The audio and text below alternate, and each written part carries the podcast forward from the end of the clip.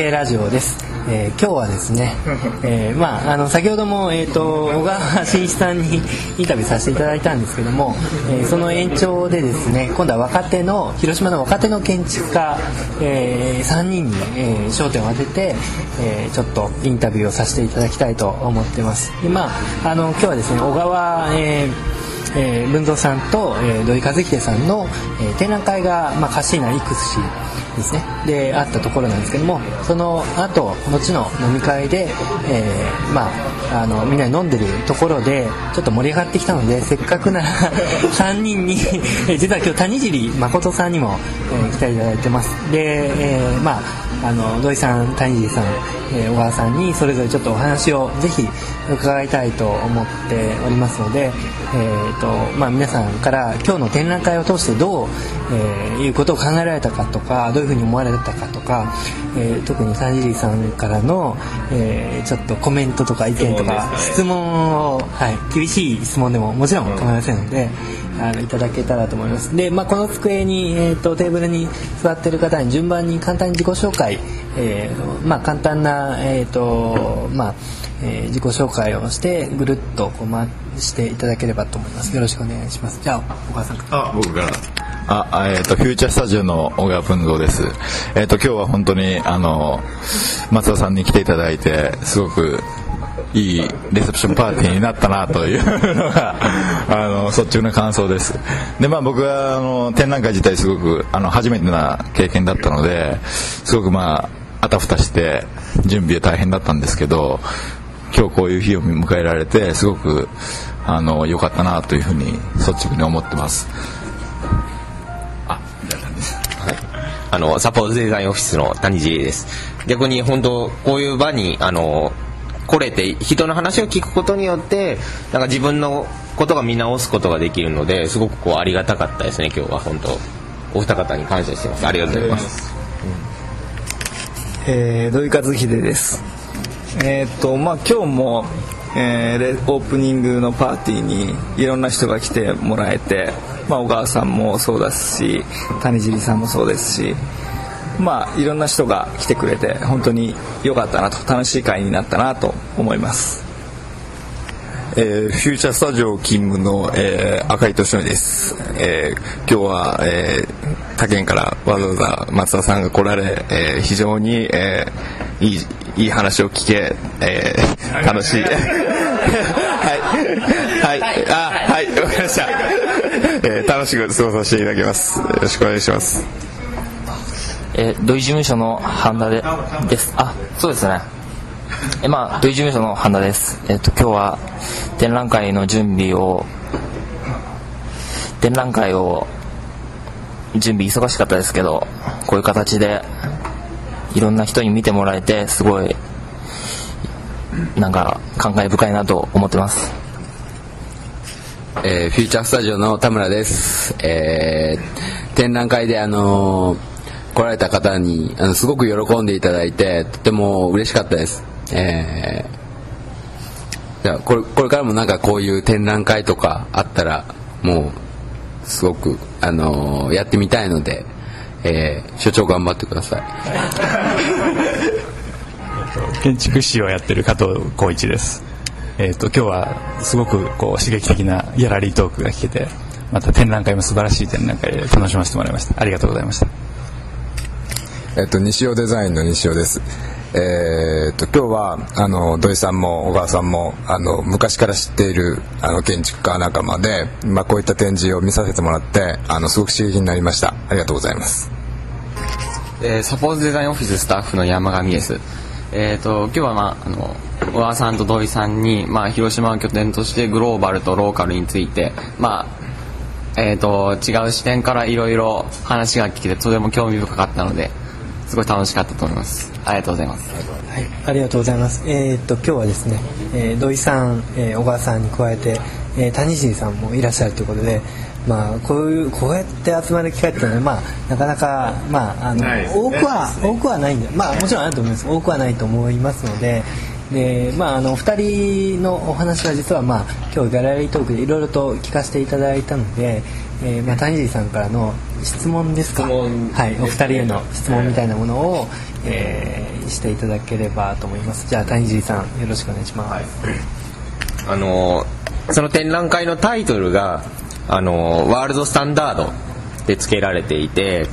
でじゃあそのワールドスタンダードっていうのはこうじゃあどういう意味を持ってワールドスタンダードなのかってことがすごく聞きたい部分ででやっぱり僕建築家っていうのはこうあの与えられてからその状況をこうにリアクションするよりも本当は例えばこの町には図書館がいるんじゃないかとかなんかこの場所には公園を作るべきじゃないかとか本当はこう問題がない時に問題定義することが実はすごく建築家としてすごく重要だと思っていて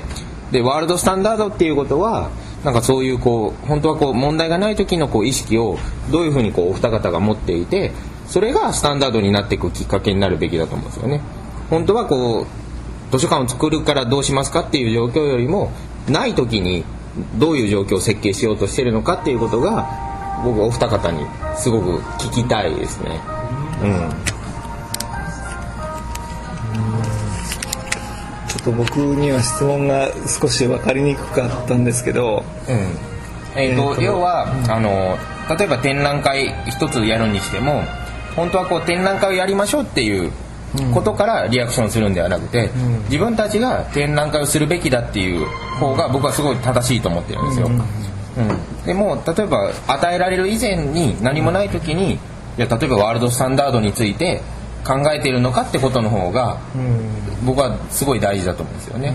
だからあの土井さんが普段例えば何もない時に例えば広島に対しての話もされてましたけど、この広島はもっとこうするべきじゃないかだとか、なんかそういうこう問題意識をどうやってこう社会に伝えていくかっていうことが、あのすごい大事なので、それをなんかこう与えられてない時の状況をどういう意識でやられてるのかってことがすごい聞きたいんですよね。うん。要は頼まれてリアクションするのって当たり前じゃないですか。頼まれてない時にリアクションを取れるかってことが、うんだからまあ問題を、えー、解くんじゃなくて問題を作れるか、そう問題を作れるかだからことよりもあごめんなさい。ものよりもことを起こすことの方がすごく大事でそういう状況を設計しない限りは設計できないじゃないですか。まあ、でもその話は僕はプロジェクトに関してはあのやるんだけども、あの展覧会に関してってことですか？いやもう全全体ですそれは。なるほど、はいだからやっぱりあの今日話したことに戻ってあのプロジェクトに関してはやっぱりあの例えばあのそこにどんな建築を作るかっていう以前に僕が思ってるのはその建築の範囲を設定するというか問題点の範囲を設定するっていう作業が一番最初にあるのが僕は面白いと思っていてその自分がの作る建築の範囲を設定するというまあ敷地を与えられたその敷地の中で作るんじゃなくてもうちょっと広い範囲のことで建築を考えるとかあるいはこのもっともっと広い範囲のリノベーションと都市の問題として考えるとかそういう問題設定をするっていうことをまあいつも考えているので、まあ、そういう展示ができればいいなと。でそうするとあの展示の仕方っていうのは建築の個々の建築の作り方みたいなものも展示の一つの方法なんだけどもそれよりもなんか周りのコンテクストの説明とかそういうことが重要になってくるのかなというふうなことはいつもまあ考えているのでまあそういうふうな展示にしようかなっていうふうには思いますね。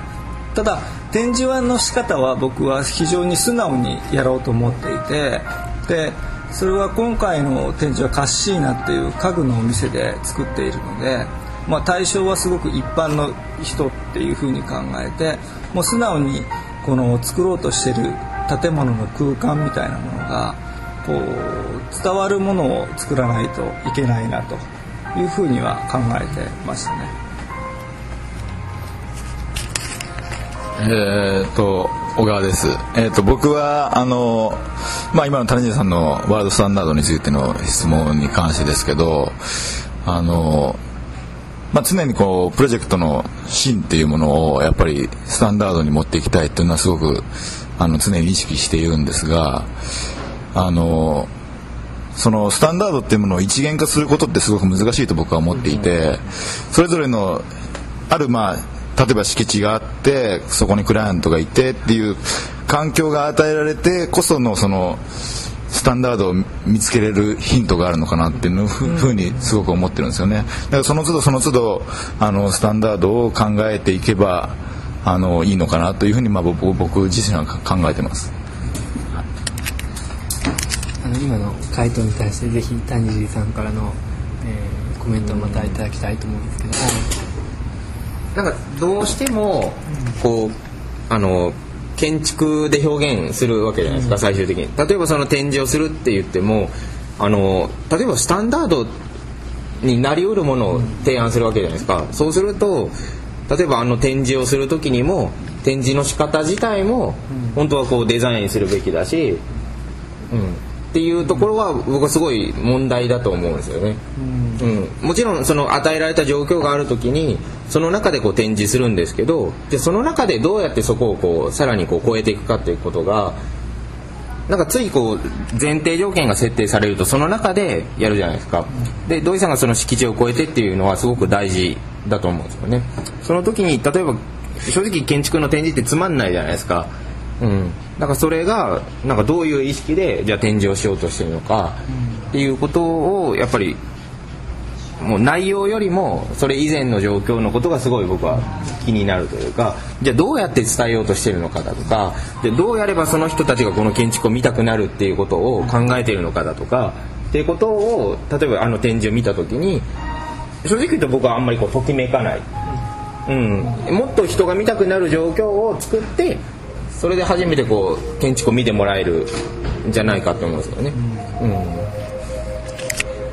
あの今度はまあ僕から谷尻さんへの、まあ、質問なんですけども、建築の展示が、えー基本的に面白くないというのは、これなかなか言える人は少ないと思うんですよ、なかなかいないと思うんです。ですごく興味深いんです。でつまり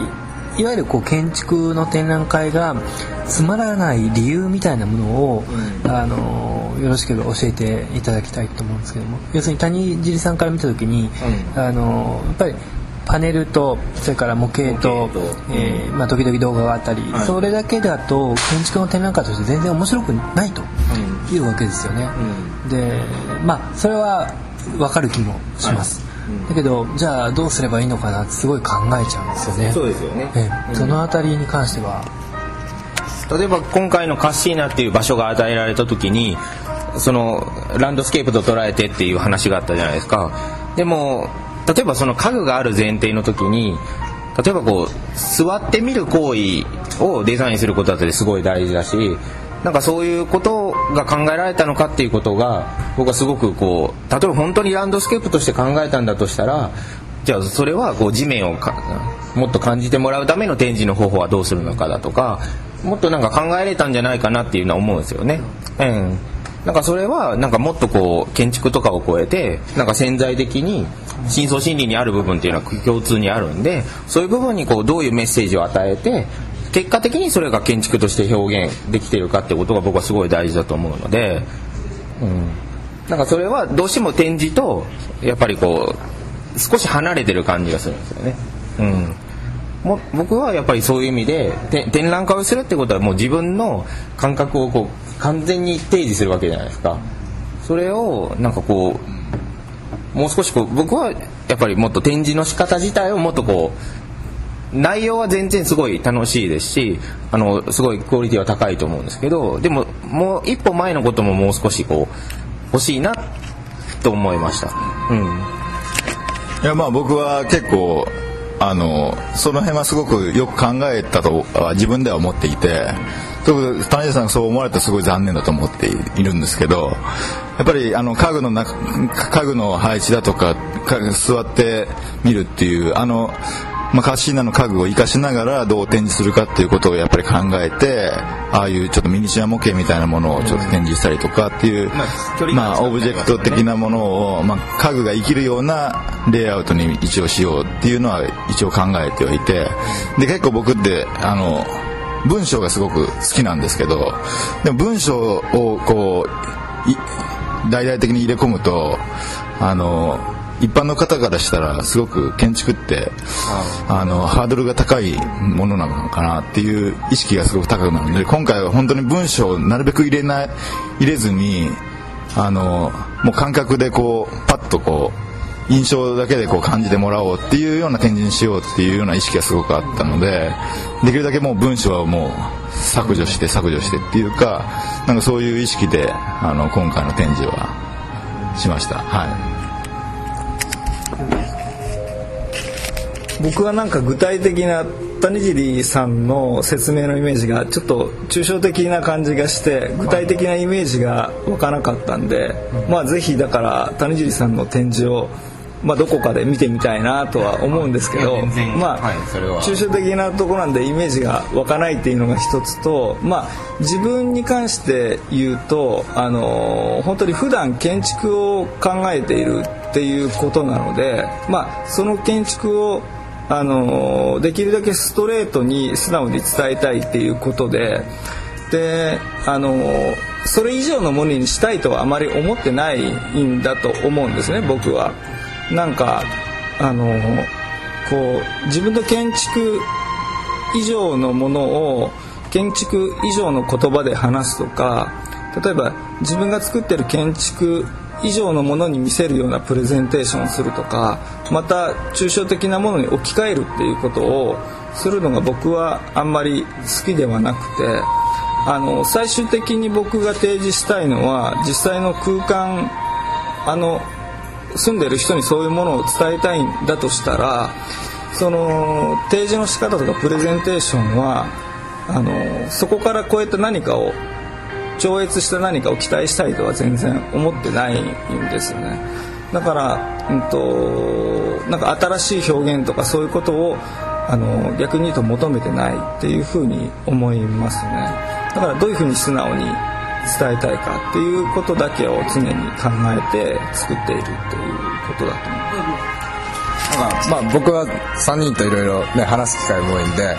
僕なりに今の谷尻さんあ西尾ですけれども、えっと質問をね解釈してると多分その谷尻さんが言ってることは要はカッシーナのあそこの舞台で展示をするっていうこと自体を設計行為に置き換えたようなことをやってほしかったっていうか期待してたっていうことだと思うんですよね。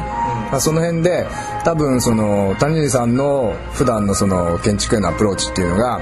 建築の中にある魅力をより一般の人に分かりやすいっていうかそこを伝えたいというところが多分強くあってであのそういう問題意識に対して多分今の2人の展示っていうのがやっぱりその建築を建築を伝えるっていうか建築のその中中身というかな建築のものの先じゃなくって、うん、建築そのものを2人が素直に示したっていう結果なのじゃないかなっていう気はしたんですよね。建築に興味を持ってもらえるきっかけの展覧会の方がいいなと思うんですよ僕は、うん、対象が誰なのかっていう、はい、ところなのかもしれない、補足的にですけども、まあ、まず一つは、えー、三次さんの、えー、お話へのサポート的な感じで、あの三次さんの展覧会に関しては、まあ、東京のこのプリズミックギャラリーというところで、えーギャラリーそのものを事務所にするという、これ全くその、まあ、いわゆる見せる展示物を見せるという展覧会とは全く違う発想で展覧会をされていたとそれは確かに違うなと。思いました。それから今度その土井さんと、えー、小川さんへの、まあ、サポート的な補足としてはあの、まあ、今回のそのカッシーナでの展覧会って今までの普通の展覧会と違うのはあの普通は何もないところに展示をするんですよね、うん、それがその、まあ、展示物がある中に、えー、そうですよね。もうお店の中に展示をするという意味で、まあ、あのちょっと普通の展覧会とは、えー、違っていただろうと。いうところはあったんじゃないかと思います。えー、まあでもこれはその あのお三方のそれぞれの立場をこうちょっとはっきりできればっていうつもりなんですね。でまあでもその上でやっぱり谷尻さんのその問いみたいなものはすごく、あの面白いと思いますので、えー、まあ一体その、えー、建築の展覧会が、えー、これだけだとまあ面白くないえーもっと次に何かっていうところに関して次は頑張ります いやいや今回面白かったと僕は思うんですよなんか展覧会って行為って、要はこう伝えるためにするわけじゃないですか。でその伝えるっていうこう意識がやっぱり僕は一番高いべきだと思うんですよね。うん。でもその伝えるためにはこう興味がない人がどうやったらこう建築に興味を持ってくれるのかだとかそこはやっぱり絶対的に僕は考える必要があると思うんですよね。じゃないと建築が建築の枠をぜ、まあ、どうしても超えなくていいのかもしれないですけど僕はなんかやっぱり建築家っていうのはこうすごくこう社会性を持ってる職業なのでそれがなんか建築っていう枠の中だけではなくてもっとこう建築家がこういうことを発言することによって社会がこうなるんだっていうことは絶対あると思うんですよ。でそなんかそういうことをやるために展覧会をすやっぱりするっていう行為は絶対あるのでその伝え方っていうのは僕はすごくデリケートなんですよね。うんただ僕はあんまりそういうアイデアに埋没するっていうかあの確かにいや事務所を提示したっていうのを僕見てないから何とも言えないんですけどもその事務所を再現したっていうのは面白いアイデアだと思うんですけども例えば自分が作りたい建築を提示したいと思ったら事務所を見せることってあの本当にその建物を作るこ建物を見せることと直接的にその表現になるかなっていうのは僕はそうはしないと思うんですね。事務所の作ってるスペースを見せる必要はないと僕だったら判断すると思うんですよね。要するに何が示したいかですよね。事務所を見せるってことは、同時に作りたいものを見せるってことですから、いやそこの解釈がそうできるんならいいということで、あの僕の今回の展示に関しては例えば建物を素直に見せたいということがあるんであればそれを作ってる現場は僕はあまり関係ないと思うんですよね。だからそうするとそのアイデアはないしそうするとあの何かアイデアが面白いっていうことにあの頼ってしまうよりはその展示の面白さっていうよりも展示自体をきちんとあの建築を作っているその作ってる建築をきちんと見せるっていうことの方が僕にとっては重要だと思うんですね。だからこうなんていうか新しいアイデアとか新しい提示の仕方みたいなのをそのアイデアとしてあったとしてもそれを捨てる勇気みたいなものもあのある種別の誠実さとして僕はあると思うんですよね。